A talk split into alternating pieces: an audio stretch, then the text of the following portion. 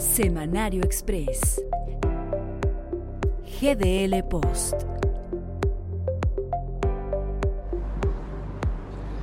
Hola, ¿cómo estás? Bienvenido al Semanario Express. Una vez más el resumen de la semana de nuestras notas, las del GDL Post. A nuestro juicio, las más importantes y claro, platicaditas. Una vez más al estilo GDL Post.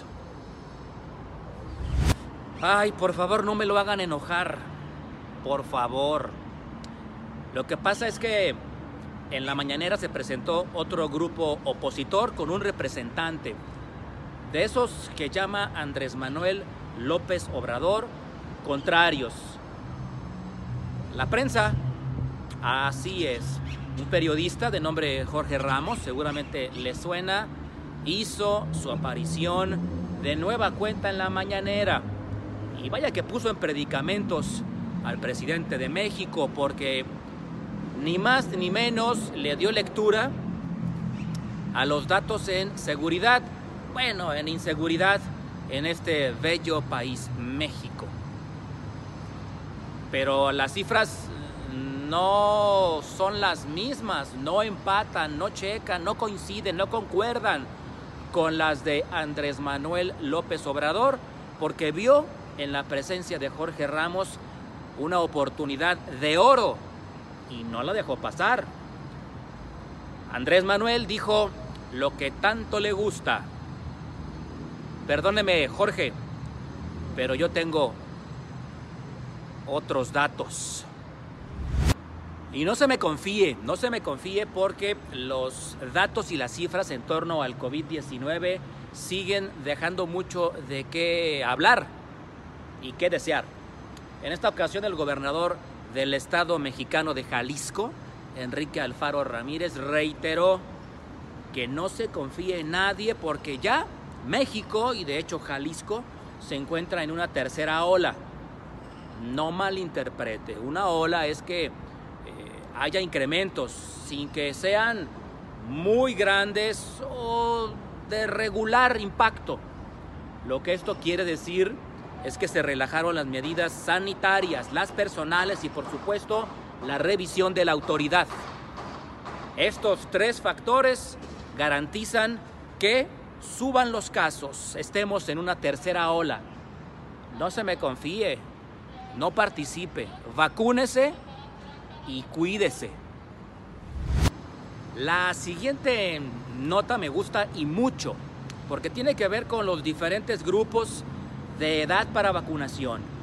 Ya está abierto el registro para las personas de 18 años en adelante y eso me da mucho gusto porque es justamente ahí donde está el principal factor de riesgo, de contagio, de propagación. Han sido los jóvenes los que lamentablemente en base a datos se muestran más irresponsables. Espero que no solamente se inscriban, sino que también se vacunen cuando llegue este momento. Porque, recuérdalo, a lo mejor tú no te enfermas, o lo que es peor, eres asintomático y no sabes que tienes el COVID-19. ¿Qué puede pasar? Que lleves la enfermedad a tu casa, donde están los demás grupos de riesgo, abuelos, padres, tíos. Y entonces sí, seas el emisario de la muerte. No quiero hacerle el caldo gordo a la prensa amarillista.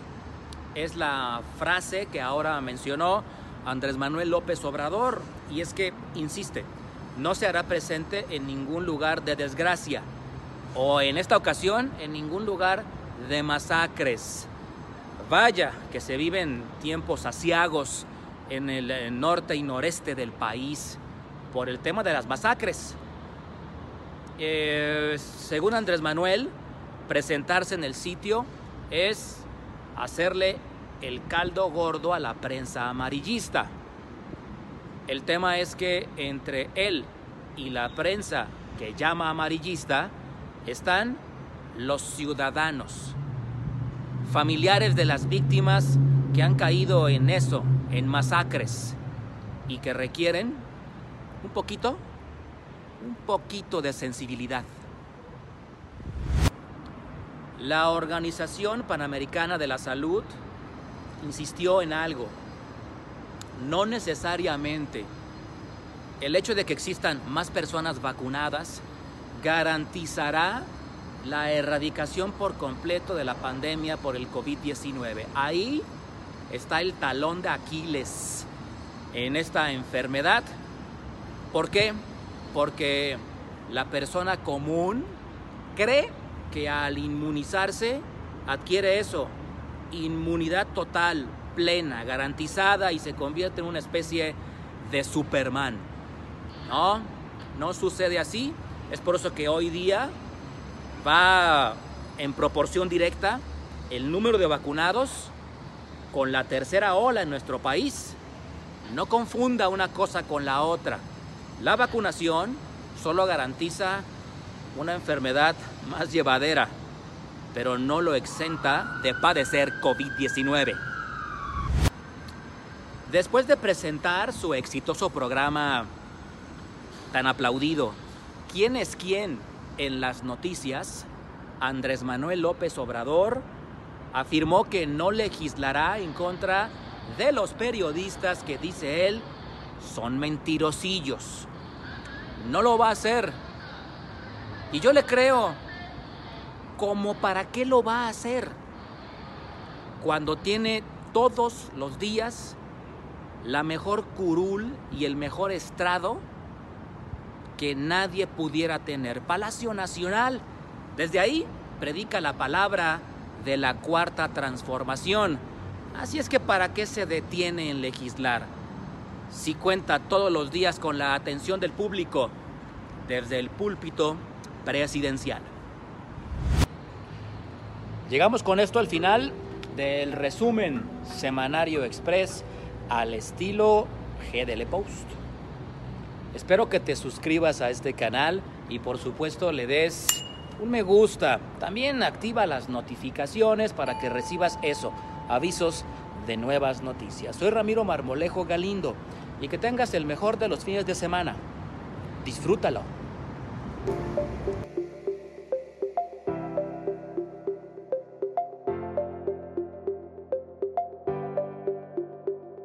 Semanario Express. GDL Post.